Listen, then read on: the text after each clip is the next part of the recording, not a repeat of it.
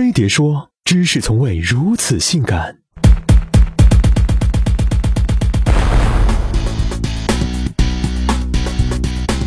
啊，这可是囧了哈！在这个不管是女人还是男人都得看脸的时代，装饰物才是身份的标牌。你要是土豪，大金链子少不了；你要是当官的，名贵手表请藏好啊！戴上金手镯，立马让你有广场大妈的即视感。而如果你想有 Jig 范儿，那就赶紧买个智能手环。简单来说，智能手环是一款穿戴式智能设备，在日常生活中，它能记录你的锻炼、睡眠和饮食等实时数据，并同步到智能设备上。通过分析这些数据，让你生活更健康，就跟个私人医生似的。胖了就提醒你多跑几圈，累了就催你早点上床。成虚了，那最好来颗大补丸。跟智能眼镜或手表比，智能手环科技含量低，显得很屌丝。但对发烧友来说，只要这玩意儿有穿戴式设备的光环，那就必须爽一爽。光是那塑料质感，就够他们玩一宿。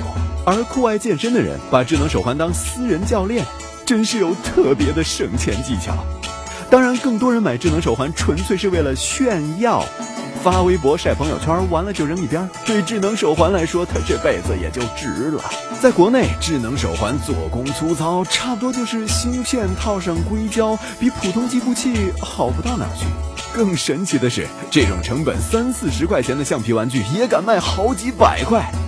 于是，在二零一四年七月，小米公司又一次挥起了价格屠刀，推出七十九块钱的智能手环，让整个华强北的智能手环卖家都哭了。放眼整个智能手环界，那功能是越来越新奇了。有一款智能手环能让你的手机变成充电宝，带上它出门，没准就有一堆白富美果粉把你扑倒。而情侣智能手环能时刻定位，堪称查岗神器。还有种智能手环，击个掌就能加微信好友，这简直就是啪啪啪啪的节奏啊！啪！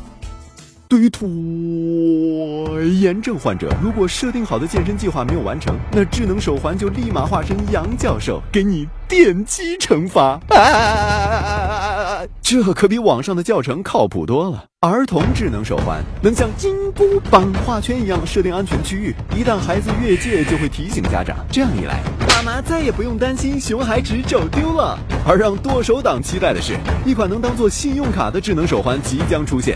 它可以让你全面分析自己的消费习惯，防止大手大脚，并且只能通过指纹和密码访问，比信用卡还安全。智能手环一旦戴上，就需要你二十四小时在线，不管你在吃饭、睡觉，还是在滚床单、洗澡，它都时刻让你知道自己的身体状况，并指引你更好的生活。